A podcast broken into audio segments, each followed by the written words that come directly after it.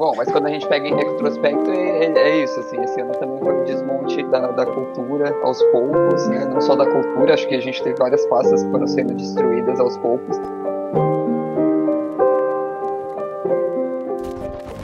Estamos aqui com o nosso último Topuscast do ano. Vamos fazer nossa retrospectiva de 2020. A gente vai fazer um papo fluido e já aviso de antemão: tudo que a gente falar vai indiretamente ter a ver com o coronavírus, mas a gente não vai se aprofundar nesse tema, porque é um tema que já está todo mundo exausto de saber. Aí, ah, se vocês quiserem saber alguma coisa sobre isso, vocês pesquisem, porque tem conteúdo de sobra a respeito disso. Estou aqui hoje com o Vitor Stefano. Bom, vou fazer uma pergunta para você. Retrospectiva de 2020 precisa? É o 2020 é aquele jogo 45 do segundo tempo e as pessoas gritando pro juiz: termina, termina. Então eu já, já digo para vocês, ó, feliz 2021 a todos. E é isso. Estou com o Diego Rumpel. se, se 2020 fosse uma banda, se chamaria J Quest. Estou com Lucas Lima, ou Liminha. A coisa que eu quero é em 2021 poder voltar a frequentar cinema e show de novo. Eu tenho uma pergunta para vocês. Janeiro de 2020 pode ser considerado 2020? Na minha cabeça já é outro ano já. Para mim voltou é, no ano zero, sabe? É, antes quarentena, pós quarentena. A gente tem aquela frase de que no Brasil as coisas só começam depois do carnaval, o ano só começa depois do carnaval. Esse ano realmente teve uma linha lógica depois do carnaval, foi exatamente depois do carnaval que começou o corona. A gente tem, começou o ano com, com a Terceira Guerra Mundial, com, com a iminência de uma Terceira Guerra Mundial entre Irã e Estados Unidos, e teve o general iraniano, iraniano morto, era o segundo homem mais poderoso do Irã, num ataque do aeroporto de Bagdá. Vocês preferiam a Terceira Guerra ou o corona mesmo? Corona. Pelo menos a gente sabe que deu pra sair vivo dessa, né? Não todos, mas a grande maioria. Uma Terceira Guerra com o Irã e o Trump, acho que a gente estaria um pouco mais ferrado. É, eu só fico muito feliz que esse caos todo não foi é, entre os Estados Unidos e a China, porque senão teria ficado pior. Será que ia ser tão ruim assim, ó, uma guerra com o Irã, mano? E sei lá, os Estados Unidos eu acho que ia mandar drone, né? Eu não sei, a gente fica é, preocupado com, com arma nuclear, né, cara? Mas é, mas é que daí também já começa a entrar outros países, às vezes. Né? A Primeira Guerra Mundial foi assim, aliança aqui, aliança ali, não sei o quê de repente já era. Do menos mal ainda é uma pandemia do que uma guerra. Por mais que o Brasil historicamente sempre fique alheio às guerras, assim, participa como coadjuvante que fica olhando um porto ali, alguma coisa do tipo, eu acho que muito mais gente morreria com uma guerra. Pensar quanta gente morreu na Segunda Guerra, e a gente tem por volta de um milhão e meio de mortos com a pandemia. O problema é que a gente não sabe quando é que vai acabar essa porra. É, mas o bom de guerras, né? Quer dizer, o bom de guerras não. É, o bom da, das últimas guerras que passavam é que elas eram reversíveis, né? Agora, hoje em dia, uma guerra, não sei se pode ser reversível assim, sabe? A gente tá em um momento da história que uma guerra, poucos dias ou meses, sei lá, metade da população pode acabar, assim. Um ano que começa com a premissa de uma terceira guerra mundial, a gente já sabe que boa coisa não dava para sair dali, né? É, pra quem não lembra, é foi logo no primeiro dia do ano. É, desde que o Trump entrou, assim. todo ano é terceira guerra mundial. É, eu acho que fazendo uma relação com essa possível terceira guerra que aconteceu no começo do ano, eu acho que é uma guerra acontece mais atualmente de uma maneira ideológica, né? Inclusive, eu quero até linkar com o TikTok, que o Trump não quis que o TikTok entrasse nos Estados Unidos e por algum tempo ficou até bloqueado de ser baixado lá. E o TikTok foi uma das grandes febres do, de 2020, assim, foi um negócio que já existia antes, mas estourou de, de uma vez só em 2020. Tenho baixado aqui no meu celular e eu acho maravilhoso. Eu acho uma merda. Muito bom, né? Que tem eu e o Lucas aqui para discordar de, de, qualquer assunto. Mano, você tem que, você tem que baixar, velho. Se, se você baixar, eu te passo uns, uns perfis aqui, uns canais, não sei como é que eles chamam no TikTok, você vai adorar, mano. Os Lucas, eu não baixei no Spotify ainda. Você acha que eu vou baixar TikTok? E... O, o Vitor, ele é um homem do século XX. Bem um hackeado, mano. Parece muito uma conversa de senhor. Aí baixar esse tal de TikTok é, tem um russo aqui que todo vídeo dele é entrando no, no gelo, daí ele sai comendo e fala é, Welcome to Russia, não sei o que, daí ele grita. Vários, mano. Tem um, tem um, uns canal de churrasco muito foda que eu sigo, aquelas carnes no ponto, no, vermelhinho no meio, lindo demais de ver. Alerta veganos, tomem cuidado agora nesse podcast. Pô, tem o Mário Júnior também, né? Que foi o, o, sedutor do TikTok aí, que fez um sucesso pra caralho no Brasil esse ano. Ah, é, eu, eu sigo eu, ele também particularmente sou fã desse cara. Eu, eu, me simpatizei muito com ele porque eu achei que um conteúdo assim bem, né, uma coisa bem inocente. E eu me simpatizei com ele porque ele tava sofrendo muito bullying e tal. Mas aí hoje em dia eu já perdi a graça também, que ele tá fazendo uns vídeos muito sem graça, eu já tô pensando em seguir já. Mas era até meio óbvio, assim, que era uma coisa que ia ficar datada, né? Ela, tipo, ela explodiu muito rápido, assim. Eu lembro que foi, assim, coisa de, tipo, eu vi num dia, sei lá, uma segunda-feira, e quando era sexta-feira o bagulho já tava totalmente estourado, tava em todo lugar, os vídeos desse cara. É, na verdade, todas essas coisas da internet, assim, TikTok, elas são efêmeras, né? Elas são exatamente feitas para isso. Ninguém se mantém com essas coisas. Elas, elas bombam, parecem importantes, mas daqui a dois anos ninguém vai lembrar praticamente ninguém que tava fazendo sucesso na época. É, eu não sei, eu acho que, que, que redes sociais, criadores de conteúdo sempre tem um ou outro que consegue é, deslanchar e se reinventar, né? Tem, é, acho legal de citar a Pequena Lô, não sei se vocês já viram ela. E ela ela tá num comercial agora de fim de ano do Guaraná Antártica, que eu achei muito foda esse comercial, inclusive recomendo. Comercial de Natal do Guaraná Antártica, que eles fazem uma reconstrução do Natal, tirando aquela coisa gringa e fazendo uma coisa mais brasileira, tropical. Eu acho que ela é uma das, dessas figuras que ela vai ficar, assim. E tem, tem outros, tem aquele cara que faz os bagulhos deformados. Ele, tipo, ele usa um efeito que ele fica com a cara deformada e ele faz uns bagulhos. Ele foi com a vozinha, é... né? Isso, e que, é. que, que, eu vejo ele desde o começo do ano e até agora continuam compartilhando os memes dele. E a gente tem é, a nossa então. TikTok, TikTok de tem aí, né, também. Grande ah, cereja. Esse ano eu, tenho, eu assisti algumas coisas da Netflix, inclusive sobre essas questões do, dos dados, da, das internet, das internet, é ótimo. É, eu quero, quero me aprofundar mais nessas coisas. E o quanto isso é preocupante, né? Com, com hum. o que as empresas têm acesso. 2020 a gente hum. teve bastante. 2020 foi o ano que a gente teve bastante repercussão, né? Das eleições, tanto dos Estados Unidos quanto do, do Brasil que em 2020 repercutiram nessa, nessas questões das fake news, dessas empresas que compravam os dados realmente para influenciar na vida política das pessoas. Viram que saiu esses dias que o Zuckerberg estava sendo processado por monopólio, pipipi? Eu vi, eu dei uma olhada por cima, não cheguei a aprofundar. É, eu também olhei bem por cima. Mas volte e meia acontece isso, assim, eu já vi uma notícia dessa umas três ou quatro vezes esse ano. Sempre tem alguma ação movida contra o Facebook a respeito de, de quanto a rede social ela faz com que coisas nocivas elas ganhem proporções gigantescas. E quanto o algoritmo devia ter mecanismos para deixar essas coisas mais suprimidas, né? É, mas aí vai suprimir também perde dinheiro, né? Tem que ficar não vale a pena suprimir notícia ruim, né? Fake news. Então, mas vai, tem uma questão vai investir de, de em quem? envolvida, né? Mas o que é a ética perto de alguns milhões, não é mesmo? Você falou de, de Netflix e tal, é, nesse sentido eu assisti o Dilema das Redes, que é É, isso que, tá, é que eu tô falando. É, é uma recomendação que, que fica aí já. É, eu acho que como todo mundo, é, e do meu interesse, é, lançou pouca coisa, assim, mesmo, do meu nicho de cinema. Lançou pouquíssima coisa que me interessou, mas mesmo assim tem umas coisinhas. Um dos filmes que eu mais gostei desse ano foi O Homem Invisível. Acho Nossa, que bastante gente assistiu. Bom filme. bom. Cara, esse filme, assim, é um filme que ele pega toda essa ideia, todo o gênero que tá em volta disso tudo, assim, e assume tudo isso, essa fantasia, esse, esse, suspense. É, quando eu falo que um filme assume o gênero, é quando ele não fica tentando ser inteligentinho ou realista demais. Quando um filme assume um gênero, ele assume a fantasia desse gênero que tá em volta dele, sabe? O, o Homem Invisível, ele é um, é um filme da Universal. A Universal tá tentando lançar o universo de monstros deles, né? Com a Múmia, depois com, com o Drácula lá, a história nunca contada, e todos os filmes não estavam dando certo. E aí a Blumhouse, que é uma produtora de filme de baixo orçamento, normalmente de terror, né, mas eles fazem outros filmes também, eles pegaram e, e colocaram num contexto moderno a história do Homem Invisível. Então a história, ela, ela subverte a ideia do monstro. É, ele é, o cara é um monstro porque ele é um marido abusivo que trata a esposa mal por diversos motivos e até o momento que ele desaparece e você começa a perceber que na verdade ele não desapareceu, ele se tornou invisível para continuar destruindo a vida dela. E aí é muito bom porque é, ele faz, é, faz, tipo, ele pega um tema super atual atual, né? Do, do machismo, é, do abuso, e coloca nessa ideia de monstros, porque isso é um monstro atual, né? Não mais aquele, aquele, aquele ser estranho, né? Aquele ser que sofre, mas é, é uma pessoa ruim.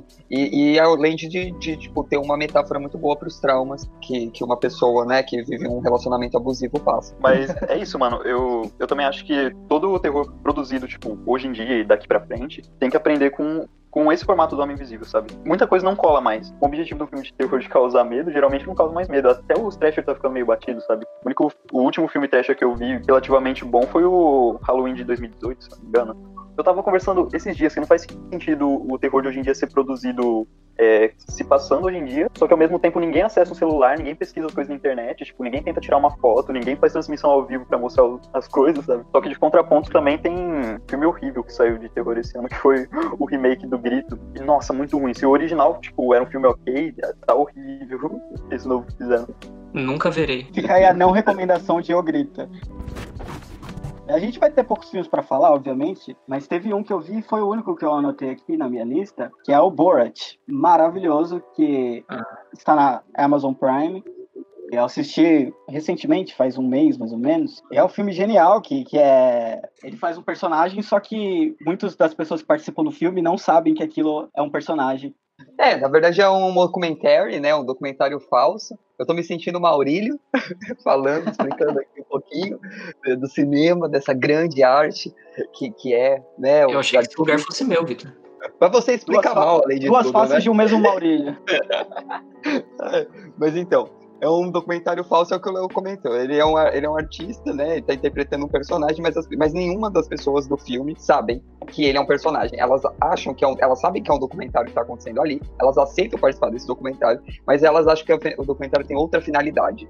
Então, é, essa é a graça das situações, porque é, o Borat é um repórter do Cazaquistão e ele vai no primeiro filme para América para tentar entender a cultura americana, e nesse segundo ele vai para tentar se desculpar e levar a filha dele de presente para advogado do, do Trump para ver se ele consegue voltar a ser o maior repórter da, do casaco na América. O que eu achei genial desse filme é que ele consegue fazer um arco de personagem utilizando essas situações de pessoas que não sabem muito bem o que está acontecendo ali, mas o telespectador que está assistindo, a pessoa que está é, consumindo aquela, aquele filme, ele consegue entender que tá acontecendo. Só que o, o, artista ele faz um arco usando as pessoas, literalmente usando as pessoas. E é, é um cara que ele já fez outros filmes desse gênero, o Borat 1 e o Bruno, e ele sempre sofre processos, né, nesses filmes que ele faz, porque as pessoas, elas são iludidas. E o também.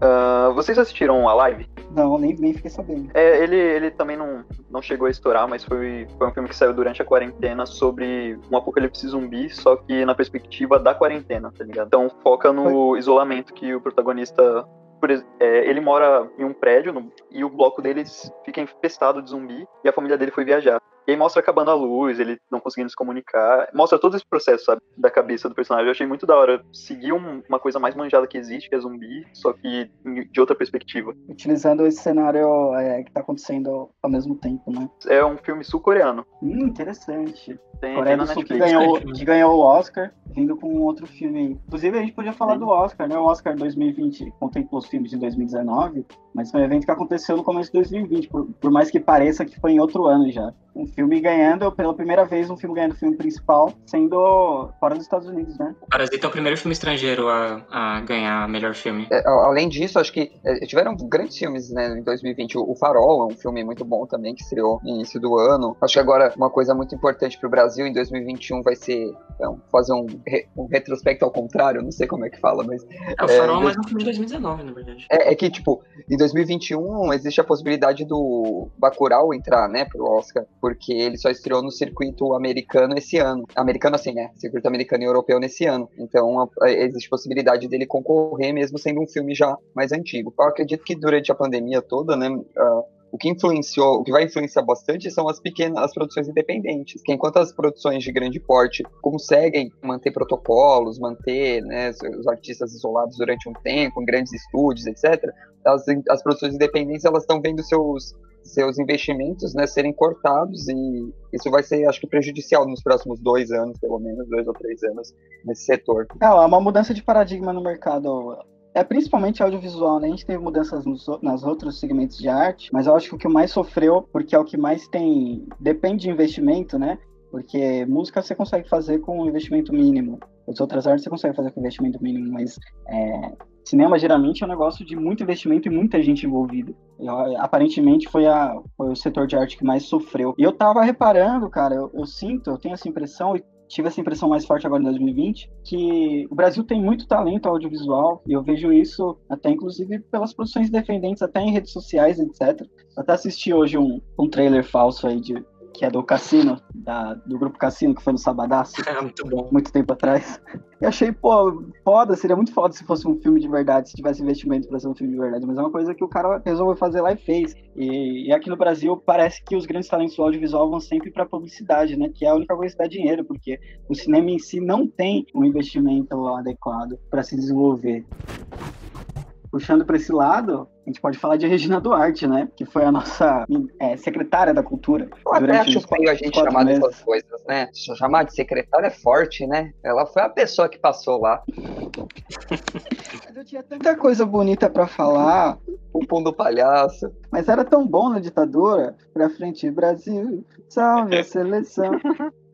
acho que foi a primeira gigantesca vergonha ali do ano, né, cara? Regina Duarte no na frente da Secretaria de Cultura, e depois foi para alguém mais patético ainda, que é o Mário Frias, mas pelo menos ele, ele não ficou nos holofotes, do jeito que a Regina Duarte ficou né? e se queimou. Mário Frias nem assim consegue ficar nos holofotes. Ele tentou, mas nem assim tá conseguindo. Ah, mas é, mas é até melhor ela, pelo menos é, dá, pra, dá pra tirar umas risadas de algumas notícias, umas coisas que ela fala. Mas ele é uma pessoa tão desprezível quanto e não dá nenhuma gracinha para nós, não joga nenhuma notícia engraçada. Lembrar é, que, que, que, antes da Regina a gente tinha o Roberto Alvim, né, cara, que fez um discurso nazista. Isso foi esse ano, no começo do ano, antes da Regina entrar. E ele saiu por causa desse discurso ah, nazista que ele fez, que queriam lançar um edital, só que com, com os critérios meio fascistas. Ele, ele queria lançar um edital e ele fez a propaganda dele com o som do, do, do Goebbels lá. tipo, ele, ele se fantasiou de Goebbels, colocou a música lá do, que o Hitler gostava. Ele fez toda uma super produção ali. Ele, não era ele, só o edital copiou, que era fascista. Parte ele do copiou, discurso. É, ele copiou parte do discurso e usou a música de Wagner, que era um músico nazista da época. É, esse cara ele fez diferente, né? Ao invés dele usar bandeiras dos Estados Unidos ou alguma música, sei lá, do hino americano, dessa vez o cara, o cara usou uma, uma coisa diferenciada, né? Pluralidade, né?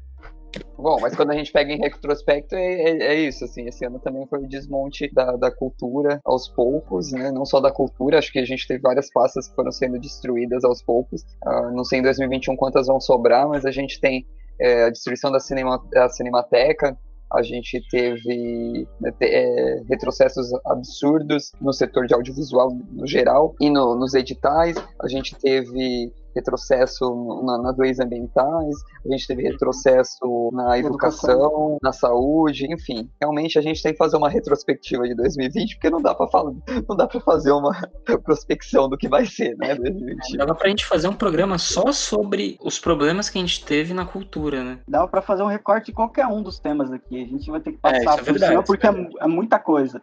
Hum. Aí, como diz, um desses temas aqui foi é. extremamente importante. Como diz como diz o Julinho da Van, é difícil, é, é alguém que pensa para frente hoje em dia. Para ser patriota de verdade no Brasil, a gente tem que estar pelo menos 40 anos atrasado.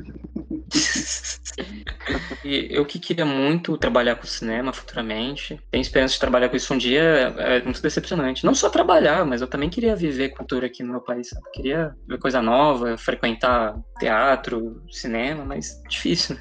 O jeito é eu ir morar na Coreia do Sul, que lá tá deslanchando legal o cinema se pá, ano que vem mesmo, a gente vai, vai lembrar dessas lives de deputados jogando o Among Us. se a gente vai pensar que foi um delírio coletivo ou não, chamar a garotada pra votar neles. Putz, acho que eu nem vi essa fita, mano. Acho que eu deixei passar essa notícia aí com tantas. Sério, mano? Tem muito candidato entrando no TikTok também, né? Como a gente citou o TikTok anteriormente, e os caras fazendo umas coisas meio vergonha alheia no TikTok pra, pra angariar a volta. Deixa eu ver se o Arthur Duval tem perfil no TikTok, já deve ter.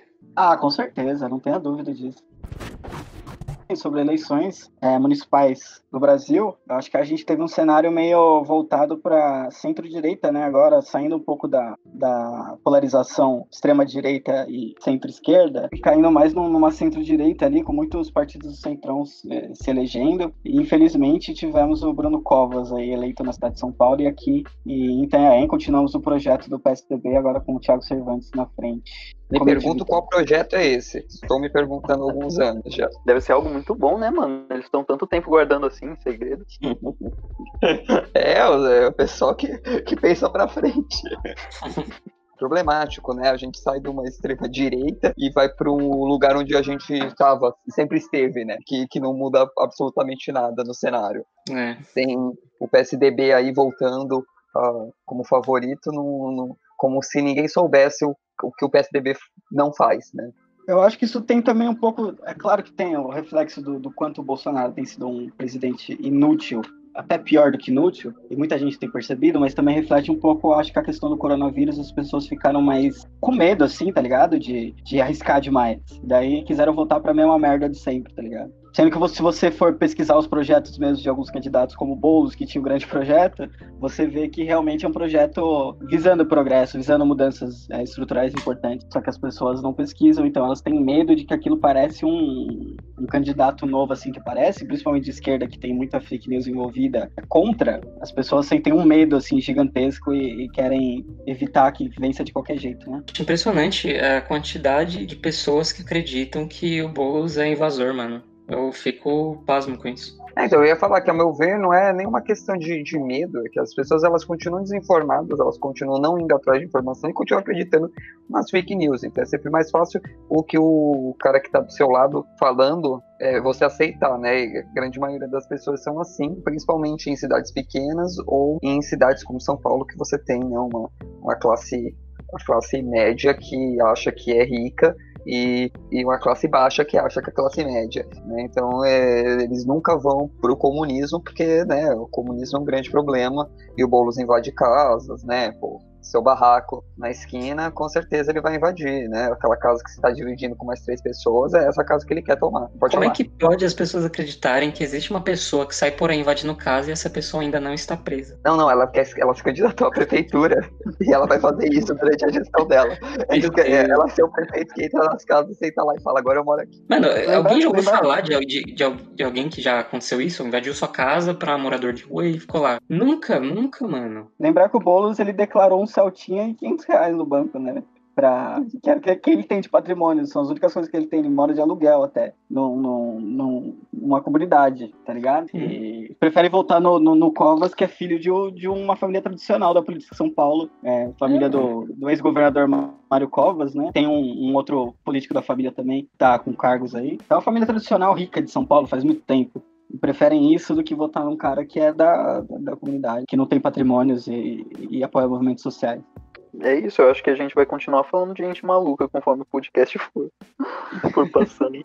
As pessoas é loucas, é... mano. Acontece qualquer coisa, você vê que as pessoas é louca, não vale a pena gastar saúde mental tentando compreender, não. Então, tem um questionamento para vocês. Vocês acham que, é, analisando as eleições, Boulos, a Manuela Dávila, perderam outras cidades também, né? Não só essas duas, mas são os maiores exemplos. Você acha que foi um, é, um voto contra a esquerda novamente, igual como foi em 2018? Ou é porque o centro sempre foi. É, sempre tiveram partidos muito fortes e que sempre monopolizaram mesmo. Ah, Contra eu, a esquerda, Rogerinho. Eu, eu me vejo obrigado a concordar com o palestrinho. Baseado na minha bolha também, mano. É, é, muito forte o apelo contra a esquerda no Brasil, cara. Principalmente depois do, do impeachment da Dilma, assim. Que veio juntamente com a popularização do WhatsApp. Daí uma coisa se juntou à outra e virou um negócio escabroso, monumental. Foi dar em 2018, né? Deu no que deu. E a gente ainda tá vivendo um pouco de reflexo disso, embora a conjuntura tenha mudado um pouco, o que aponta outros caminhos para 2022, mas ainda é muito longe para a gente fazer uma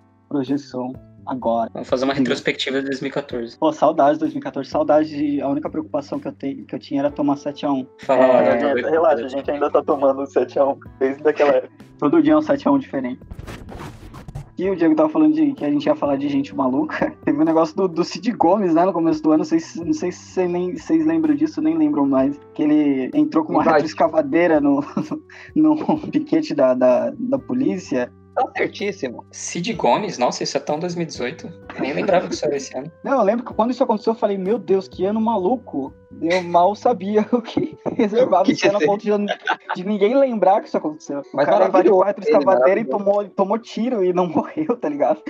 Ele tomou uns tiros na, sei lá, de frente pra ele, assim, cara, e não morreu. Assim, eu acho que em 2020 a gente tá até perdendo um pouco a sensibilidade de tanta coisa absurda que acontece, assim, que a gente tá ficando até anestesiado de tanto estilo Mano. bizarro. Ah, eu nem vejo mais notícia. Mas isso exatamente aconteceu em de, de fevereiro, em março, tá Sim. Não adianta você ver agora.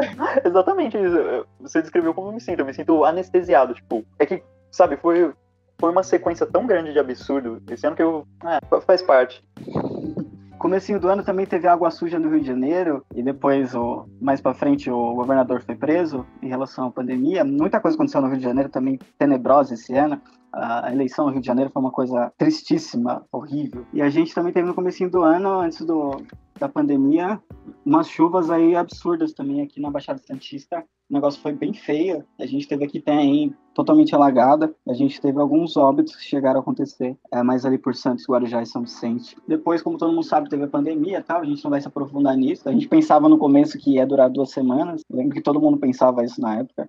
Estamos aí há nove meses. Mas uma que coisa delícia. que eu quero entrar, que eu quero entrar e quero falar mais sobre são os movimentos de Vidas Negras em Porto que começaram ali por volta de maio. Teve o estopim na morte do George Floyd, né?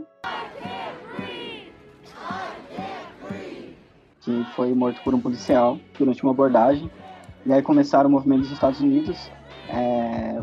Pouco tempo depois aconteceu a morte de um menino que foi João Pedro, no Rio de Janeiro. E aí teve alguns reflexos do Brasil, mas isso demorou para engatar, porque no Brasil principalmente as pessoas que participam de movimentos sociais eram as que mais estavam respeitando o distanciamento social e tal, e estavam mais com medo de fazer aglomerações. E a gente foi ter um reflexo disso depois com o caso do Carrefour, né, com o João Alberto que morreu. Mas o que é. vocês pensam sobre, sobre o lance do pessoal de fica em casa tal, ter saído durante a pandemia que eles foram contra desde o começo para protestar, sabe, em prol do movimento das vidas negras? Eu acho que foi, nossa, essa é uma questão ética muito complicada, mas eu de qualquer forma eu apoio porque é, por mais que a gente tenha o coronavírus, essa luta, assim, ela teve, ela teve um pico ali em 1968, Martin Luther King Malcolm X. A gente fez até um episódio sobre isso. Você que está ouvindo, veja aqui, foi nosso primeiro episódio. Eu acho que após 1968, 2020 foi o ano mais importante em relação a isso. E, e, foi além, assim, não foi só uma coisa nos Estados Unidos. A gente teve manifestações ao redor do mundo inteiro depois da morte de George Floyd. Então acho que o engajamento em relação a questões raciais, até a gente vê na mídia, né? Artistas,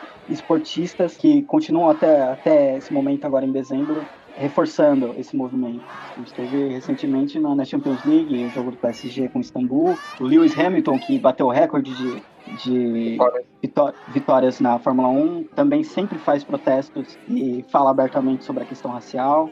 É, no basquete também tem, no, no futebol americano. Então e, a gente vê que esse movimento está sendo muito importante. Eu colocaria também você pensar no, no, no que tem acontecido no Brasil, né? Nos jovens que têm morrido aconteceu mais de uma vez, né, dentro das próprias casas, em plena pandemia. Então, quer dizer, as pessoas estão respeitando o isolamento social, mas elas não deixam de ser assassinadas pela polícia. Tipo, pessoas inocentes seriam assassinadas pela polícia pelo simples fato de elas serem negras e morarem na favela. Então, se a, a polícia continua indo lá destruindo a vida deles, o que, que é sair na rua e protestar sobre isso, né? Eu acho que, que é um, uma coisa muito maior do que o corona em si. É, o que então... você falou, né, Victor? Necessidade. É, acho uhum. que é da uhum. mesma forma que é tá para sair para trabalhar, da mesma forma também é isso aí, é sair e protestar. E... Essas mortes acontecem sempre pela mão da polícia, né? Parece assim, é, você usar máscara e fazer distanciamento social não te impede de dar tiro em gente inocente, né? A gente teve, eu anotei aqui na minha é. pesquisa, é. foram, foram 12 crianças mortas só na cidade do Rio de Janeiro por bala perdida e foram 22 baleadas. 12 crianças num ano de distanciamento social, de pandemia, é um número extraordinário. Mortas dentro da própria casa, né? Tipo, você não é, tá ou na frente de casa. Elas não estavam, elas não estão fazendo nada. Elas estão em casa. Não, não tem justificativa para essas coisas, né? Rio de Janeiro tem que acabar. Nosso presidente ele vem exatamente desse ambiente, né? De milícias, de Rio de Janeiro, de, de, de toda essa cena política, né? É, as pessoas não é... conseguem fazer essas conexões, né? Parece, mas é tudo muito claro. Teve também o menino Miguel lá no, no Recife, que ele foi negligenciado pela patroa da sua mãe, foi sair com o cachorro e, e a patroa teve que ficar olhando o menino enquanto estava fazendo as unhas e deixou que o menino saísse sozinho, pegasse o elevador e ele acabou caindo do prédio. E esse momento talvez vai ser o mais pesado desse podcast, mas eu anotei os nomes de algumas pessoas negras que morreram na mão de pessoas brancas ou de policiais, independente da cor.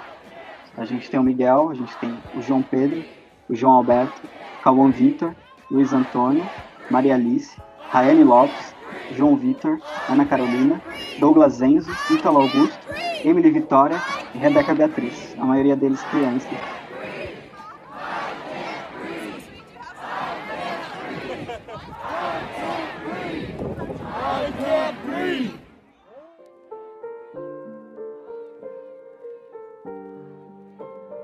É bom que a gente dê nomes a elas, né? Porque foi muito tenso esse ano e esse projeto de, de, extermínio racial, que vem muito da desigualdade racial, que vem lá desde a escravidão, do tráfico negreiro e tal, que foi uma coisa que o Brasil nunca conseguiu recompensar ou ressarcir ou, ou reaver todos os danos que foram causados à população é, de, de raiz africana e que a gente continua vendo até hoje em 2020. Então, esse projeto de extermínio, você falou, colocou as crianças né, em vista, que a gente está falando de. Né, a gente está falando de pessoas inocentes, não tem como dizer que elas não são, né?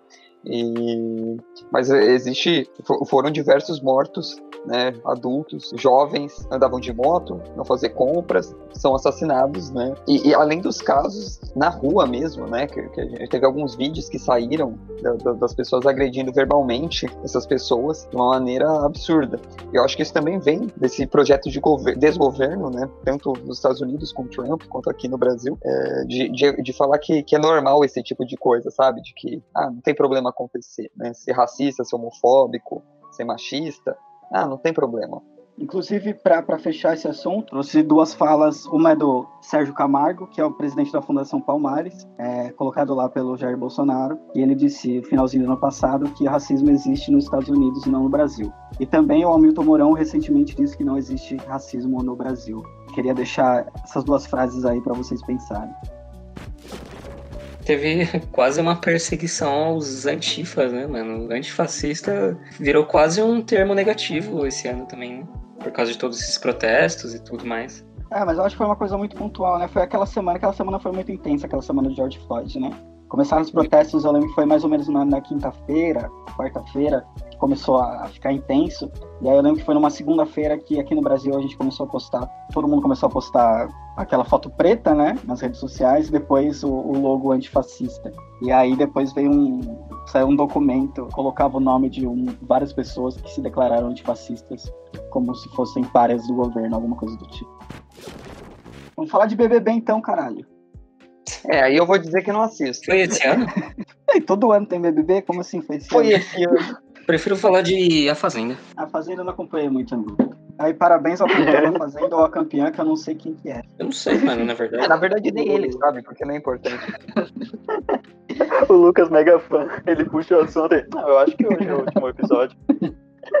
Eu assisti um episódio só. Cadê, cadê? Mas eu já sou fã desse, desse, dessa temporada. Vocês viram a reação do, do pessoal do BBB quando eles descobriram da, da pandemia, pipipi? Não, esse dia foi, foi um dos momentos mais marcantes do, do ano para mim, assim. E olha que teve muita coisa. Mas esse dia foi foda, assim, foi um negócio inédito. Thiago Leifert avisando para eles que estava tendo pandemia e ninguém tava acreditando porque achava que era uma pegadinha ou algo do tipo. Ah, não, mas peraí, é, já tava rolando a pandemia no resto do mundo, só não tinha chegado no Brasil ainda. Tava muito no comecinho, eles ficam em confinamento antes de começar o BBB, então eles estavam meio por fora das notícias antes do programa começar, tá ligado? Então ah, eles sabiam que tava, eles sabiam que tava acontecendo alguma coisa, só que na época tava só na China, não tinha nem chegado na Europa ainda nada assim. Pode crer. E aí e aí eles foram é, anunciaram para eles dentro do programa, na metade ah, é? do programa, o reality show de maior público da história do mundo, tá ligado? Foi o reality show com maior engajamento, isso tem muito a ver com o começo da quarentena, o Brasil ser um país populoso, e que praticamente o Brasil inteiro se engajou dentro desse programa e foi bateu recordes, é, tipo, de triplicar o recorde anterior de popularidade em votação, em, em, audiência e etc. Então foi um fato marcante aí que no nível reality show o Brasil deu um show esse ano. Né, puxando o gatilho do BBB, que eles ficaram sabendo lá no programa. É, qual foi a primeira vez que vocês ouviram falar assim? Se vocês lembram do, da conversa? Da... Eu lembro que eu tava no Mac, mano. Só, só que no caso eu já tinha escutado antes sobre o vírus e tal. Só que hum. quando começou da bosta, mais bosta, eu tava no Mac a gente tava falando foi no dia que, vazou aquele monte de preso. Hum, e você, o que você achou no, na hora? Lembro, foi no começo do ano. Foi bizarro, mano. Porque, não sei, parecia um mau presságio, sabe? Do nada começaram a mandar um monte de áudio falando que um monte de preso tava vindo em direção à cidade. E já tava consideravelmente de noite. E eu não lembro porquê, mas estava sem busão na, naquele período. Enfim, foi, foi meio tenso, sabe? Foi, sei lá, foi mal, mal presságio saber desse, desse. Eu lembro exatamente desse dia assim também. Que foi na mesma semana que aconteceram as chuvas aí, que alagaram a cidade inteira e, e mataram gente lá que eu falei mais cedo. Foi na mesma semana, foi logo depois assim, teve esse negócio dos presos e logo depois teve o coronavírus. Começou a, a explodir caso de coronavírus na Itália, etc. E aí que a gente começou a ver de verdade que 2020 era um ano típico e bizarro. É, então, é, a primeira vez que eu escutei, eu tava de boa com os amigos, bebendo, e e começaram a Eu acho que foi nos primeiros dias, ainda nem tinha saído é, da cidade que começou, se eu não me engano. É, não lembro direito agora, posso estar enganado. Se quando começou as notícias já tinha saído da cidade.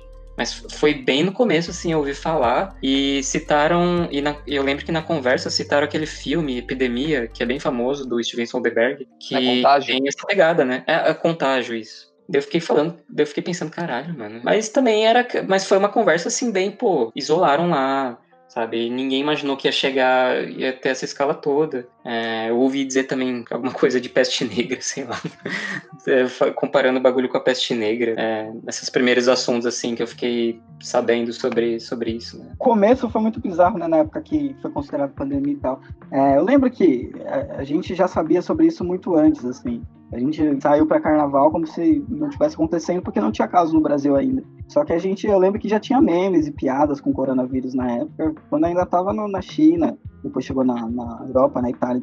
Mas quando chegou aqui no Brasil, aí que todo mundo começou a ver que o bagulho era, era tenso, aí eu lembro que foi um desespero do caralho, gente no supermercado pegando papel higiênico, álcool em gel, como se fosse tudo acabar. Parecia que o mundo Nossa, realmente estava acabando naquele momento. E comparações com a gripe espanhola e peste negra, etc. Ah, a gente estava na faculdade, é, todo mundo na mesa tomando uma breja antes de ir para aula, e aí chegou um, comunicado que a partir de segunda estava tudo cancelado. Aí as aulas não iam voltar pelo menos mais duas semanas. Bom, aí a gente falou, ah, é suave, mês que vem estamos de volta, né? E aí eu, ah, eu fui pro, eu fui era aniversário do meu cunhado, a gente foi pra, pra então a gente foi pra uma casa com vários amigos, e a gente ficou lá até domingo, então a gente tava incomunicável, a gente não tava usando celular, não tava vendo nada. Quando a gente voltou no domingo à noite, na segunda tava o caos em São Paulo, né? Tava, tipo, absurdo, as pessoas já, né, desesperadas, tudo fechando, Aí eu peguei e falei, ah, eu vou voltar para Itanhaém, porque eu não vou ficar aqui. As, as, entrevistas de emprego que eu tinha tinham sido canceladas também. Uhum. Falei, ah, não vou ter aula por mais duas semanas, vou pegar o ônibus e vou voltar para Itanhaém. Nisso no, no, no metrô já tinha gente de máscara, né? Tipo, as pessoas. É, tudo, São Paulo, a rua que eu passei toda, toda tudo fechado.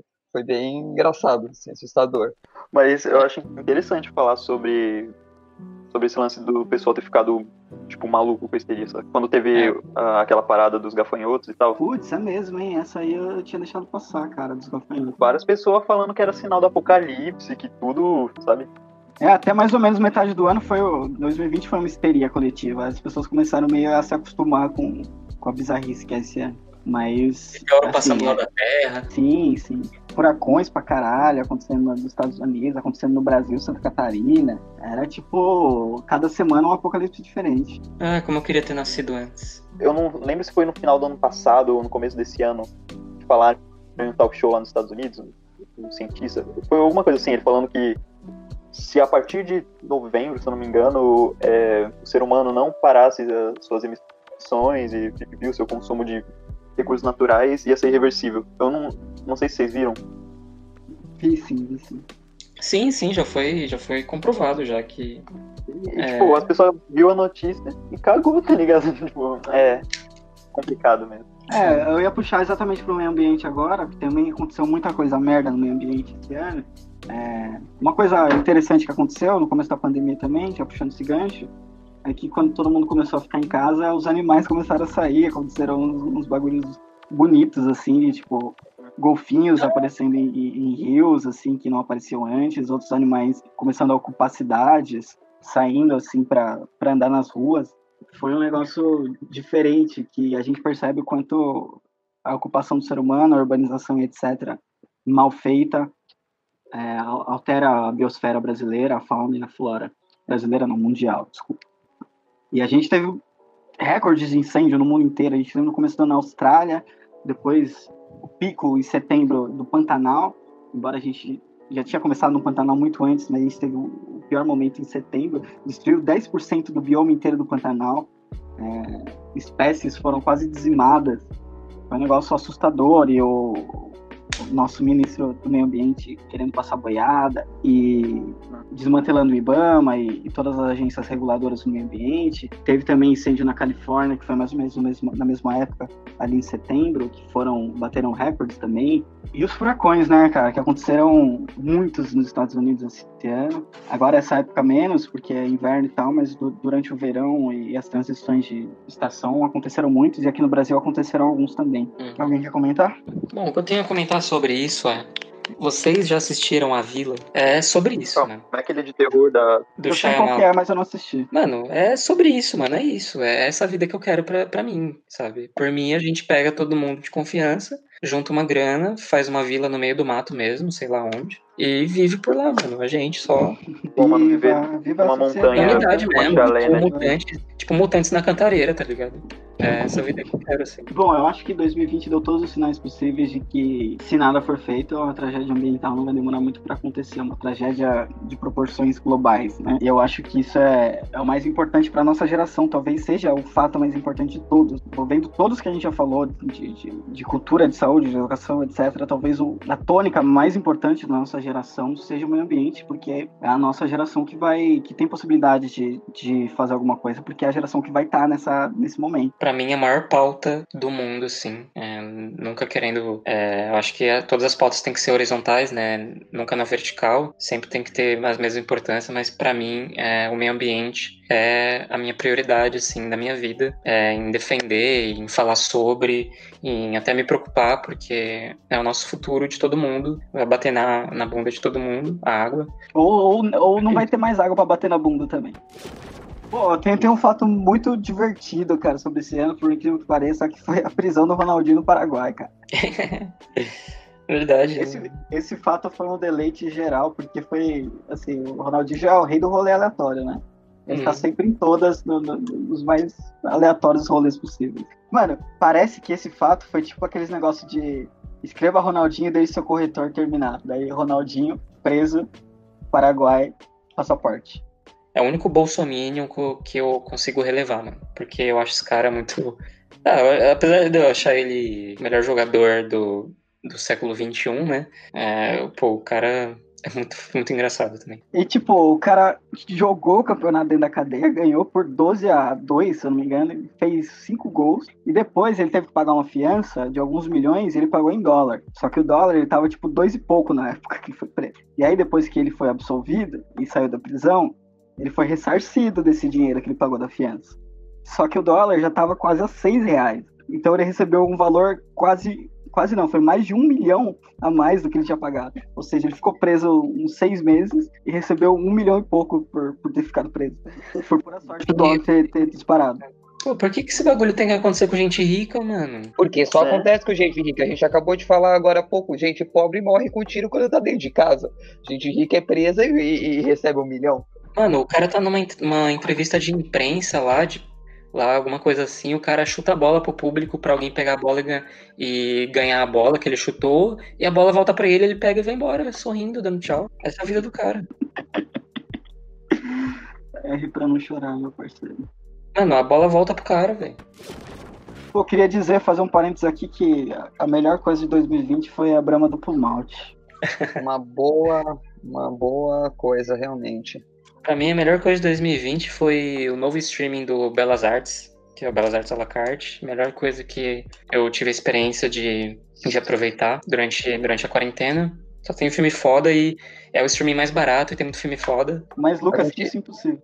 A gente tinha falado de. que nem ia falar da pandemia muito, né? Mas acho que uma coisa interessante da pandemia foi essa, essa questão da, da arte, embora desvalorizada no sentido governamental, né? Das instituições governamentais, é, houve uma valorização muito grande, né? Das pessoas, elas começaram a enxergar é, a música, o filme, a série, até a arte, a visita ao museu, né? Como com outra, outros olhos, né? De outras formas, porque agora é, os streamings liberaram, né? alguns meses de graça para as pessoas poderem acessar, é, os museus com atividades virtuais e tal. É, eu vejo bastante coisa no, no Instagram do MAS, eles fazendo algumas lives, algumas coisas assim, colocando do acervo é, o do acervo, o do acervo próprio deles, né, colocando algumas curiosidades. Acho que isso é bem legal e aproxima mais as pessoas, né, desse, de, dessa esse mundo cultural para que mais para frente elas possam cobrar de verdade das instituições públicas para manter essa, essa área sempre valorizada. É, o Brasil, o Brasil é uma piada na, na cultura, né, cara? Porque você vê por, por qualquer produção independente o quanto os talentos do Brasil existem de sobra. Talvez até mais que outros lugares, assim, cara. Tem um. Mano, Aldair Playboy, Barões da Pisadinha e Thierry, que outro país que vai fazer um bagulho desse? Tá ligado? É, negão da BL, que outro país vai ter um negão da BL, cara? Eu tô citando uns caras tipo, meme estourado, tá ligado? Mas é, a produção artística em si do Brasil é riquíssima e só não tem investimento, só isso, para fazer esses artistas até, até se tornar um, uma forma de economia pro Brasil. De vender o país, países, né? o, exato, como outros, outros países usam a cultura como forma de arrecadar dinheiro para os cofres públicos mesmo. É, tipo a Coreia do, do Sul, é, nos últimos anos os caras é, além deles terem investido em outras áreas também, mas é, o investimento que eles fizeram para a cultura desde, o, desde o final dos anos 90, eu acho que foi crucial para o país estar nesse, né, nesse momento que, que ele esteve nos últimos anos, é, em questão de desenvolvimento em tudo e, e de exportação cultural mesmo, de produtos é, do próprio país, graças, mano, graças a um, um único artista e vários outros também, mas, pô, graças a um único artista, eles já movimentam um, um, todo um mercado, sabe? Que Esse é o BTS. Disso é o BTS, né? Pô, por causa de um único artista, acho que tem vários outros que também é, ajudam isso, no cinema também, né? É, tá saindo muita coisa interessante. Mas, pô, o BTS, mano, eles que esses caras movimentam, é que eu não tô vendo números agora também, nem quero saber desses negócios da minha frente. Mas, pô, é fantástico, mano. E queria muito que isso acontecesse no Brasil. É meio que um lugar que o Japão teve uns tempos atrás, né? Com os animes, mangás, assim, é uma, uma produção cultural forte de exportação. Até hoje, a cultura é, mas, japonesa mas, é muito apreciada no Brasil. Então, mas imagina isso no Brasil, um projeto desse, um projeto Educacional, cultural. Era pra, era para era a história do nosso país estar tá sendo a mesma história do Japão, se não fosse a ditadura. Porque o Japão foi um país que sofreu que sofreu durante a guerra, investiu em educação, é, se industrializou pra caramba. Chegou nos anos 80, um investimento fortíssimo em cultura, é, de exportação cultural. E agora eles dominam tudo, tanto quanto industrialização, desenvolvimento e cultural também. É grandíssimo, tem muita coisa que sai de lá. A mamata tem que voltar. Sobre um filme que eu esqueci de citar, que também é uma produção brasileira, não sei se vocês assistiram, é um filme de terror chamado Macabro, que conta a história do conta a história de um policial que ele volta pro vilarejo onde ele cresceu para investigar um crime, porque começou a morrer e sumir gente. Tipo, algumas sumiam e algumas apareciam, tipo, em espantalho, tá ligado? Tipo, como se tivessem sido crucificados e tal. E o pessoal lá é bem simples, tem o padre, parece que ele meio que esquematiza tudo em volta do, do que tá acontecendo lá, sabe? Só que é muito mistério e a trama se desenvolve assim, um, em cima de um monte de coisa.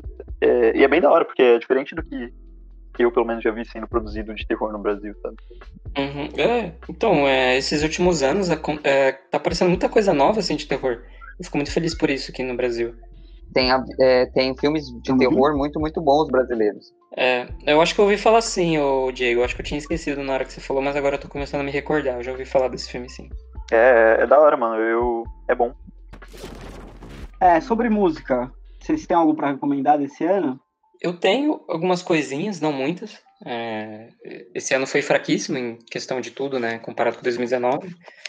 Mas eu consigo salvar alguns lançamentos. Né? O primeiro é o novo disco de uma banda novíssima que estreou ano passado. Seu disco de estreia que é o Fontaines DC, que é uma banda irlandesa. É, bom, é, é, eles fazem post-punk, eles fazem é, um post-punk bem moderno, assim, bem acessível também é, sabe, tem um, tem um potencial de hit, assim, bem, bem grande. Então é uma banda super interessante, que vale a pena ver.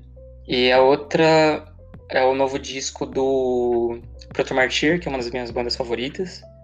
Eles lançaram um disco novo, é, eu achei bem mais fraco que os outros, mas mesmo assim eu acho que eles trouxeram uns conceitos bem legais, apesar de não ter gostado tanto. Mas eles estão evoluindo. E acho que o novo disco da Fiona Apple, né? Muito bom. Vou, vou falar aqui para os ouvintes, eu vou deixar aqui na descrição o nome da, das recomendações que a gente fizer de filmes, séries e músicas, etc. para vocês uhum. verem é, como é que se escreve, etc. Cara, tem o álbum novo do, da Grimes. Grimes. Curto bastante. E, igual os últimos dela, eu achei muito diferente, mano. É, é muito bom. Um, um cara, ele é artista solo com um bando suporte, que é o Paul Stacy. Ele também ele misturou umas paradas meio hard rock com trap. Eu, eu também vejo muito potencial dele hitar conforme for, sabe? Na galerinha mais indie. Calma, deixa eu lembrar, eu tinha notado três. E Cold Heart também é outro que faz um trap meio noise, meio hard rock. Eu, eu não sei definir muito bem o estilo, mas também é muito bom. É bem hitzinho, hitzinho fica na cabeça. E eu recomendo. São artistas que lançaram bastante coisa esse ano que eu não vou saber de cabeça. Sugestão aí para as pessoas. Léo Domininski lançou um álbum aí muito bom e recomendo para todas as pessoas ouvirem. É o meu artista aí favorito de 2020, é o álbum que eu mais álbum de 2020 que eu mais ouvi. Falo com tranquilidade. Não sou muito Rock fã, Sing não. com hit novo aí.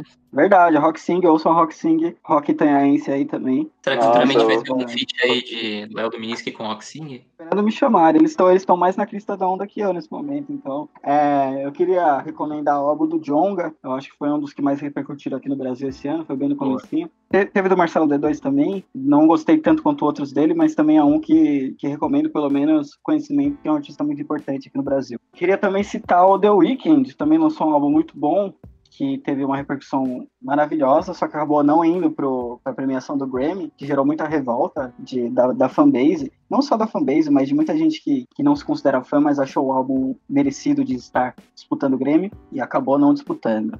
ah, é? Vocês lembram que falando do novo álbum do Strokes, né? o novo álbum do Strokes, como é que eu não anotei esse novo álbum? Muito bom. E o do Gorillaz também.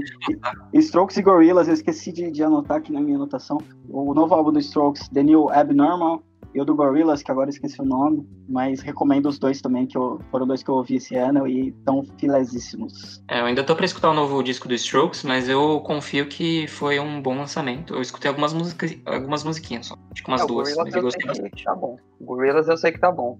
Eu, eu vi também. O Gorillaz eu achei um dos melhores deles, assim, sinceramente. O do Strokes eu acho que, pra alguns fãs, é até o melhor, cara. Eu vi, eu vi algumas análises dizendo, quem gosta de indie, né? Dizendo Ah, porra, que foi o, melhor. o me- melhor álbum de 2020. Sim, sim, cara. Caramba. É realmente. Não, realmente pode, pode até ser o é melhor álbum de foda. 2020, mas o melhor álbum do Strokes, sei lá, não sei se. Tipo assim, pra mim, Is This It é o melhor álbum lançado em uma década, tá ligado? Ah, sim, é lógico que é polêmico, né? O City marcou pra caralho, mas o New Abnormal de 2020 mostra, mostra uma maturidade que eu achei incrível, assim. Eu não esperava que o Strokes fosse fazer algo tão bom assim e, assim, usando as referências que eles já tinham desde o começo da carreira, sem fazer Uhum. algo muito revolucionário, tratando muito bem a produção, eu achei sensacional esse álbum, eu recomendo pra vocês ouvirem.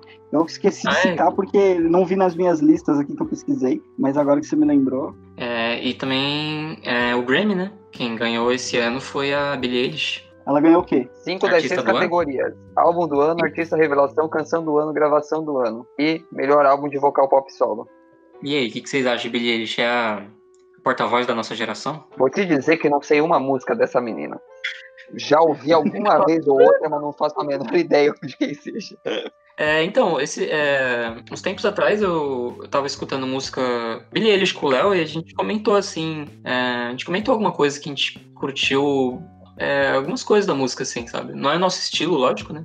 Mas a gente achou interessante a produção, as coisas, é, os arranjos tudo mais. Na verdade, o, o The Weeknd, ele não, não foi que ele não concorreu ao Grammy que teve esse ano. Ele não foi indicado ao Grammy, ao Grammy que virá ano que vem. Essa foi a confusão. Por isso que eu achei que o, o da Billie foi no passado, mas foi, na verdade, no começo do ano que ela ganhou vários prêmios. E agora, nesse ano, ela não, não tava nas cabeças. E a grande crítica aí foi o The Weeknd não estar indicado, mas ainda não saíram os ganhadores, vai sair ano que vem. Uma coisa que eu cito, assim, eu não sou muito fã de música pop, mas teve duas músicas que fizeram sucesso absurdo em 2020 e que eu acho que são as favoritas para ganhar de melhor música nesse próximo Grammy, que são Don't Star Now, da Dua Lipa, e Watermelon Su- Sugar. Na verdade, essa não foi indicada, mas eh, acho que foi uma música ouvida pra caralho do Harry Styles. Putz, nunca ouvi Harry Styles, mano. Pô, a gente não tá engajado com as músicas novas não, né, Léo? E olha que a gente nem é tão velho assim. voltei. Uhum. O Watermelon Sugar, acho que todo mundo ouviu esse ano exaustivamente, aquela Watermelon Sugar High,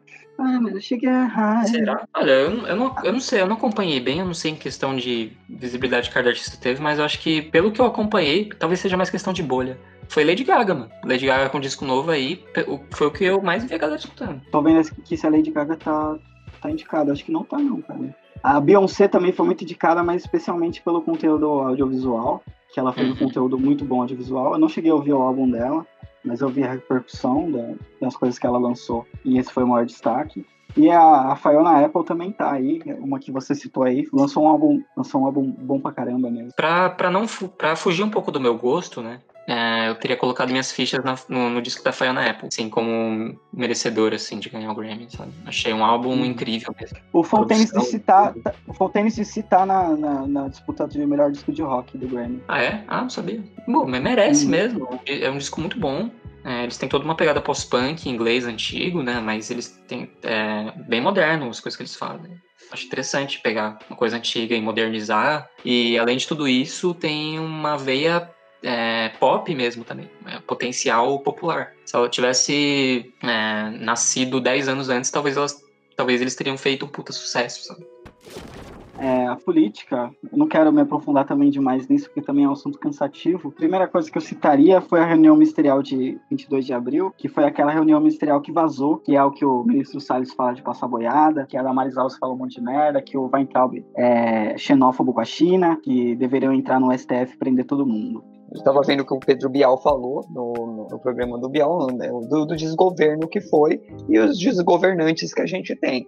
É, cada um deles é, é, destruindo sua própria pasta, né, implodindo aquilo que era, era o seu dever tornar melhor. E cabe aí ao povo brasileiro que votou a se culpar diariamente, porque sim, a culpa é sua. E eu, eu, eu acho que inclusive da esquerda. Mas as pessoas falam, ah, o que vale é a experiência, né? Tá ruim, mas vale a experiência pra gente não fazer de novo. Acho que não vale a experiência, estava bem claro que era isso que ia acontecer. Realmente a gente sofreu várias coisas atípicas, tanto desastres naturais, né? Chuvas, é, pequenos tufões, enfim, queimadas, o mundo inteiro sofreu com coisas que não se esperava, a, a, essa pandemia, e, e, fica claro que quando você vota inconsequentemente, você vai, você vai sofrer as consequências, né? Exatamente, uhum. mesma palavra, porque a gente vai sofrer isso, e a gente não vai sofrer só agora, como a gente vai sofrer no ano que vem, no ano que vem, nos próximos e nos próximos, por pelo menos mais oito anos a gente vai sofrer as consequências do voto dado ao Bolsonaro. Sem falar da quantidade de escândalos, a gente não comentou dos escândalos, mas 2020 foi, né, o ápice dos escândalos e das maracutaias do, do nosso governo, desgoverno, né, a, a, a família Bolsonaro claramente envolvida em esquemas é, com milicianos, esquemas de corrupção. Aparição do Queiroz. Aparição do Queiroz, só para fortalecer né, essa ideia. E 89 mil. Os 89 mil. Sabe, se a gente for falar todas as capas de manchetes né, de, de, desse ano, gente, tirando o coronavírus, a gente vai ficar com, com, com, mais uma hora aqui falando das manchetes. A fuga do Entraub, né, para não ser investigado, para não ser preso, os ataques ao STF. Acho que muita coisa preocupante que aconteceu esse ano e se as pessoas não começarem a refletir melhor sobre isso, é, é porque é difícil pra gente, como o Lucas falou, é difícil pra gente acreditar que alguém, acredita, que alguém acha que o Boulos invade casas. Assim como é difícil acreditar que alguém ainda fale assim, não, mas o Bolsonaro, ele é. É o filho dele roubou, não ele, né? Então, é, é, mas existem essas pessoas. Eu acho que a esquerda, como. Acho que as pessoas têm que parar de, de achar que a esquerda vai fazer alguma coisa, né? As pessoas têm que entender que a partir do momento que elas têm uma certa consciência, elas são a esquerda. Então, elas precisam mostrar para quem não consegue perceber que nós precisamos ter um diálogo diferente nas próximas eleições. É, concordo é. muito com você, Vitor. Fiquei até emocionado com algumas coisas. E a gente viu que esse ano, a gente viu que também um voto salvam vidas, né? Também tá, tipo, tudo, tudo vindo cortado, então eu tô, tô meio perdido. Ô, ô, Etecnet, dá, um, dá uma resolvida aí na internet do Diego, rapaz. Fica, aí, o, fica, aí, a, fica aí a crítica aí pra Etecnet. Ô, WSNet, é. eu não sei, nem sei qual que é a internet que eu tô Mas, porra, é. tá foda. É, então. Ela tem que dar, ela tem que dar uma internet boa pra você vir aqui fazer o negócio, ganhar dinheiro e pagar a internet boa deles. Não é? Pô, eles podem dar patrocínio pra gente. Fica aí essa dica pra Etecnet. Se quiser patrocinar a gente, dá internet boa pra todo mundo. E a gente divulga você, porque muita gente ouve esse, esse podcast. É, e a gente destrói o concorrente também. É muita loucura, mano. É muito, Exatamente. Não, não parece real. Tô na mesma sensação, assim, porque, tipo, é, quem tá ouvindo aqui a gente agora e quer ouvir melhor sobre política, a gente tem o Semana Insana no, no, no Eu até dei uma parada de fazer, mas vou voltar com tudo em 2021, exatamente porque desgasta demais falar de política nesse governo específico. Mas eu queria citar alguns fatos só para relembrar, refrescar a memória de todo mundo e não deixar ninguém esquecer. É, falei da reunião ministerial antes, a saída do Sérgio Moro, que foi imediatamente depois, que Sérgio Moro é uma figura patética, Isso ficou provado esse ano. Inclusive, agora há pouco que ele entrou para uma empresa que defende a Aldebrecht, que é a. É um hacker. A, hacker. que, que ele está defendendo a Aldebrecht, que foi a empresa que ele acusou com a Lava Jato. Ou seja, ele está. É um cara de interesses próprios pulou fora do governo Bolsonaro, parecia que ia ser a ruína, e foi, foi uma, uma grande, uma grande, um grande baque pro governo Bolsonaro, porque os apoiadores, grande parte, votaram no Bolsonaro por causa do Sérgio Moro. A gente teve a aparição do Queiroz, e aí, a partir disso, o Bolsonaro começou a fazer manobras para defendê-lo perante a justiça, né? Defendeu aquele humilde garoto de 39 anos, coitadinho dele. E muita coisa apareceu comprovando, só que o processo está correndo ainda, então a gente vai ter que esperar para ver, infelizmente, uma condenação acontecer, que vai acontecer, obviamente. É, tá muito claro que aconteceu. Muitos depoimentos contra os 89 mil depositados na conta da Michelle. A, a, loja da Copenhagen, que ele tem no Rio de Janeiro, é acusada pelo ex-dono, inclusive, de, de fazer desvio de verba, lavagem de dinheiro. A gente tem uma tentativa de golpe no começo de junho, que a revista Pior noticiou que o Bolsonaro queria invadir o STF, só que ele foi contido por alguns da sua cúpula. Isso é uma matéria que eu recomendo, recomendo Nossa, muito ler. Mas... Eu recomendo muito ler essa matéria. É, eu não lembro exatamente o nome, mas se você colocar Bolsonaro STF Revista Piauí, você vai achar. A Revista Piauí fez matérias muito boas esse ano, também eu boto parênteses aqui, para que ela fez do Marcus Mellin recentemente, a matéria do Marcus Mellin. Do, As tentativas de, tentativas de interferência dele na PF também.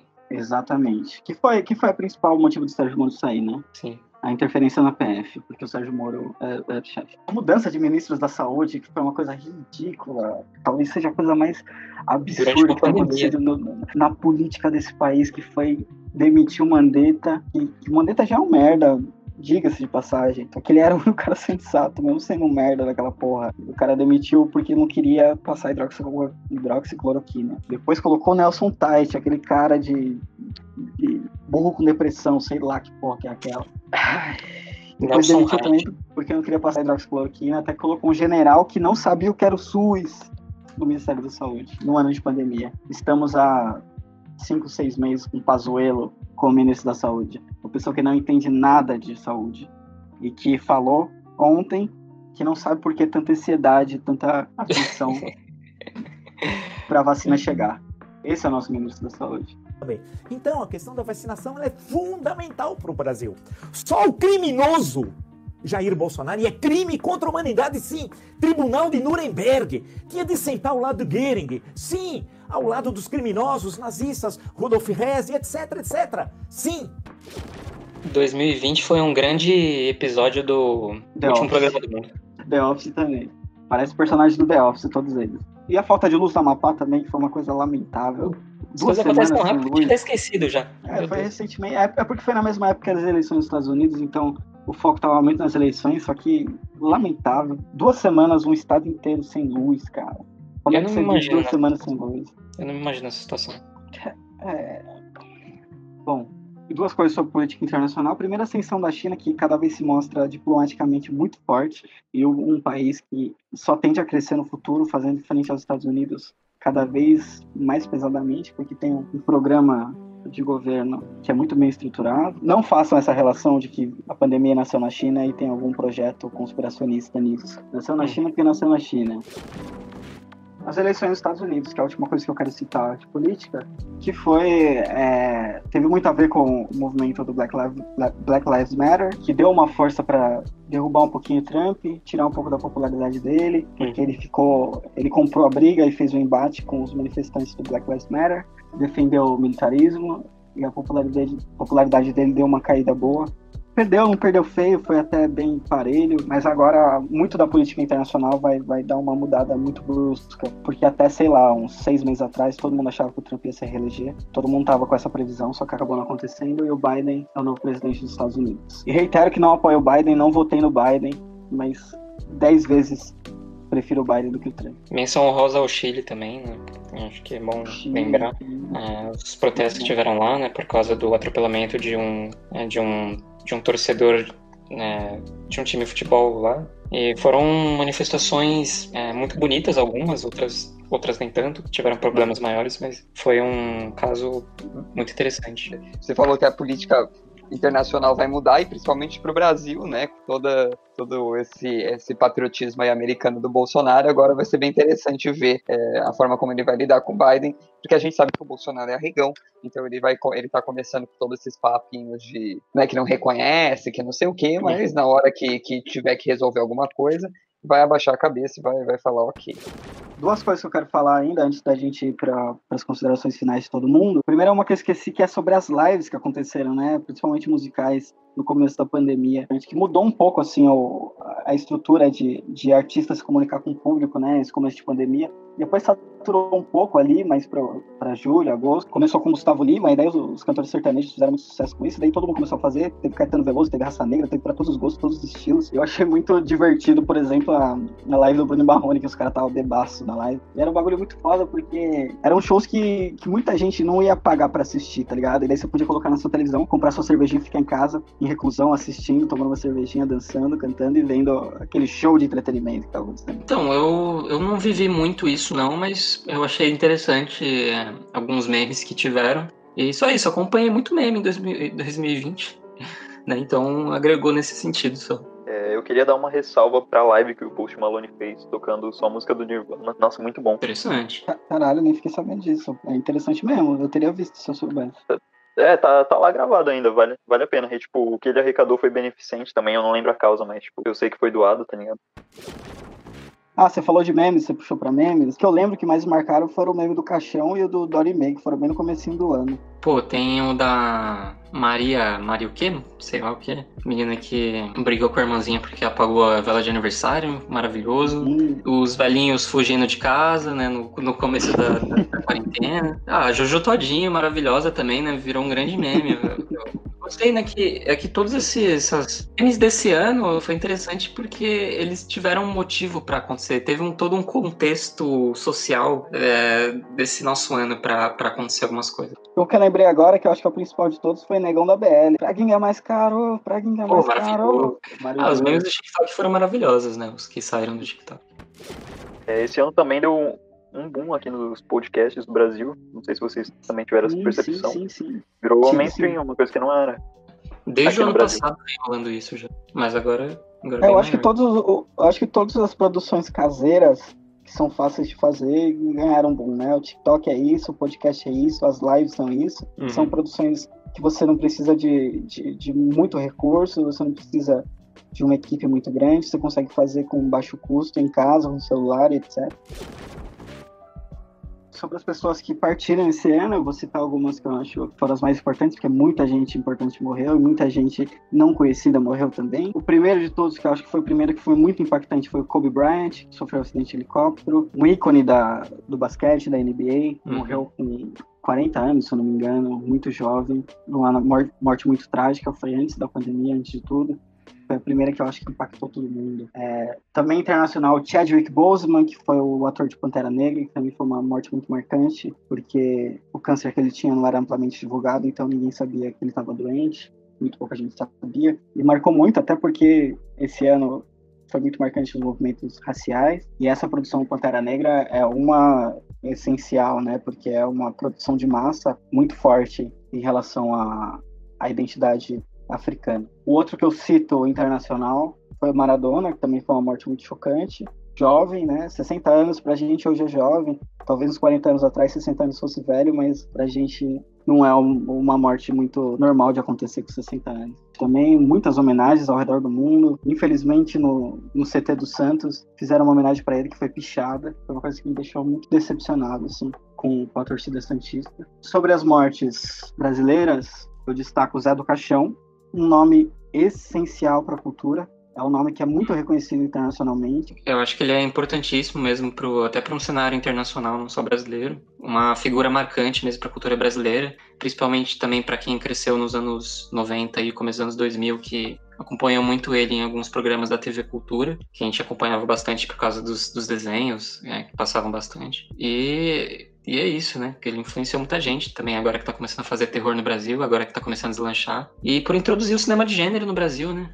Também, dentro da cultura, tivemos a perda de Moraes Moreira, que era um artista muito prolífico também, da música brasileira, participou dos Nossos Baianos, um compositor dos maiores que a gente já teve aqui no Brasil. O ator Flávio Migliaccio, que é um ator também gigantesco, participou do Cinema Novo, participou de novelas da Globo e ele teve em, grandes cenários. Infelizmente, é uma dessas mortes que foi por suicídio e foi muito tocante, especialmente para mim, assim, eu fiquei muito tocado com a morte dele. E ele citou muito o fato do, do governo atual não, não valorizar a cultura como uma das coisas que estavam dentro da, da carta de despedida dele. Fora da cultura, temos o jornalista Rodrigo Rodrigues, que morreu infelizmente de Covid. Era um, também um cara jovem, 40 e poucos anos. Ele também tinha envolvimento com cultura, porque ele tinha uma banda The Soundtrackers, tocava na noite paulistana, tocando músicas que são trilha sonora de filmes famosos. E ele tinha livros também sobre música e tal, e cinema que ele era muito fã das duas coisas, além de ser um jornalista esportivo. Mas um que eu cito é o Tom Veiga, que é o cara que faz o Louro José, que também foi uma morte que impactou bastante gente, porque o Louro José é uma figura presente no imaginário brasileiro, pelo menos da nossa geração, com certeza. É, da minha infância, pô, demais. Ana Maria Braga também fez um pronunciamento muito tocante no programa dela. E o último que foi essa semana, muito recente, foi o Paulinho, que era vocalista do Roupa Nova. Nossa geração talvez não, não tenha a dimensão do que foi o Roupa Nova, mas Roupa Nova foi uma das bandas mais populares dos anos 80 aqui no Brasil. Então vou pedir para vocês os tops e flops agora. Vocês escolham uma pessoa que se destacou e uma pessoa que decepcionou. Bom, é muito legal começar com os tops e flops, porque aí eu, as outras pessoas vão ter que pensar em outras pessoas. Meu top vai para Marcelo Freixo, aí um grande deputado que tem se colocado diariamente contra as atrocidades do desgoverno do Bolsonaro, que tem diariamente fazendo várias postagens e sempre cobrando coisas muito pertinentes. E acho que ele é um grande top aí desse ano é, na luta pelos direitos humanos. E, e nesse, nessa, nessa nova esquerda aí que precisa ter nomes importantes. O meu, o meu flop vai para Márcio Smelling, comediante da Globo ali, que, que e toda a sua os seus problemas de assédio sexual. Acho que foi uma grande decepção é, do, no quesito do humor e no quesito de, de uma pessoa ali que. É, do meio artístico, principalmente nesse pessoal do humor que vem é, levantando várias bandeiras importantes e defendendo vários movimentos. Acho que ter um caso desse tão grave é, é, é muito é um retrocesso, né, muito triste. Meus tops é Guilherme Boulos, que né, ele eu poderia escolher o Guilherme, ou, quer dizer, o Marcelo Freixo também, mas o Vitor já escolheu. Mas eu acho o, o Boulos é muito interessante porque ele trouxe na campanha dele e em toda a luta que ele já faz, que já é maravilhosa, né? É, mas acho que ele trouxe algo para a campanha dele muito importante também, para trazer uma força para toda a esquerda, né? E para todas as pessoas que, que querem mudar essa, o que está acontecendo agora, né? Com essa onda de, de negacionismo e, e mentiras e querer sempre ir pelo caminho errado, não importa o que seja, que é sempre pelo caminho errado. Pela campanha dele, o jeito que ele fez a campanha, acho que foi uma campanha muito forte, uma campanha muito, acho que muito populista mesmo, no bom sentido. E eu acho que isso é muito importante para as próximas eleições as pessoas verem essa campanha que ele fez e, sim, fazendo a mesma pegada, porque foi muito forte mesmo. Gostei bastante da atuação dele na política esse ano. E o flop? E meus flops é Bolsonaro. não sei, não consigo pensar outra pessoa assim.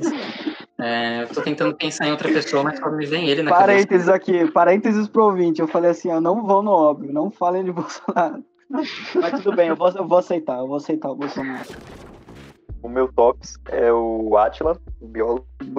Boa. E eu acho que ele teve um papel muito importante no, no começo da pandemia. E isso meio que zoou com ele, tá ligado? Não sei se vocês uhum. acompanharam e tal. E o meu. E o meu flops é o PC Siqueira, teve todo aquele hum. lá da pedofilia. Ah, verdade, né? Esquecemos de falar sobre ele. O meu, meu top vai para Pequena Lô, fugindo um pouco do óbvio, que é a TikToker, que eu acho que ela sintetiza um pouco do, do, do espírito positivo brasileiro, o pouco que nos restou em 2020, assim. Eu acho que ela é uma, uma figura que se sobressaiu e venceu e conquistou pessoas de um ano catastrófico. E eu acho que, que ela é uma inspiração, assim. E o meu flop vai, como Santista, para o atleta Robinho. Não só por ele já ter sido condenado, e foi condenado agora em segunda instância por abuso sexual. Infelizmente, o Santos o contratou e depois rescindiu o contrato. Mas também por ele ter feito declarações lamentáveis depois da, da internet ter pesado sobre acusação de estupro. Ele querendo se sair como uma pessoa idônea ali como se estivesse sendo perseguido. E a justiça foi feita, ele foi condenado em segunda instância. Esperamos que o fato dele ser um cara rico não impeça de estar na cadeia. Considerações finais, rápidas, não precisa se estender muito. Minhas considerações finais sobre 2020 é que, apesar de tudo, assim, para mim não foi um ano tão ruim. Mas, no geral, acho que, que o ponto positivo é a gente ter aprendido a dar valor à vida e às coisas, né, tipo a arte e ao voto. Acho que ficou bem mais claro, né, o quanto, essa, o quanto a cultura e a política são importantes para nossa vida e o quanto o outro é importante para nossa vida, né, a importância de estar de ser empático e estar empático ao, ao seu meio. Mas no geral foi um ano bem merda, bem esquisito e espero que a gente que demore mais uns 140 anos para acontecer um ano que nem esse de novo. Olha, sobre 2020, é, já deu. Só isso. Perfeito. Poder de síntese, duas palavras, já deu. Resumiu tudo. Bom, 2020 para mim, é... eu não sei se foi para todo mundo assim, mas eu acho que para mim foi um ano muito mais introspectivo mesmo. É... Principalmente no começo da pandemia, eu fiquei muito mais em casa, comigo mesmo. E eu sempre tentei passar por cima das notícias, assim, mesmo vendo e assimilando algumas, mas eu sempre tentava esquecer na mesma hora algumas coisas, né? Ah, e agradecer também que não aconteceu é, nada com minha família, é, conheci gente que perdeu entes queridos, que eu acho que também não tinha como, como não acontecer com alguém, né? Acho que todo mundo conhece alguém que perdeu alguém. E é isso, vamos ficar otimista para essa vacina aí, né? É, eu também queria homenagear as pessoas que perderam gente próxima esse ano. Eu, felizmente, não perdi ninguém por conta da pandemia, mas também conheço gente que perdeu e me solidarizo com elas. Foi um ano muito difícil para todo mundo. Acho que para sei lá, 1% das pessoas foi fácil esse ano. Pra 99% foi um ano de merda do caralho. E dizer que esse ano eu conheci alguém muito importante para mim, é a pessoa que está ouvindo agora esse podcast ao vivo. Tá, Mandar bom. um beijo para ela. E dizer, acabou, acabou, porra. Feliz 2021 para todo mundo. Mandem seus beijos. Feliz 2021. Um abraço. Beijo, beijo, beijo, beijo, beijo, beijo, beijo. Até Obrigado por me aguentar. Porra. Acabou essa porra.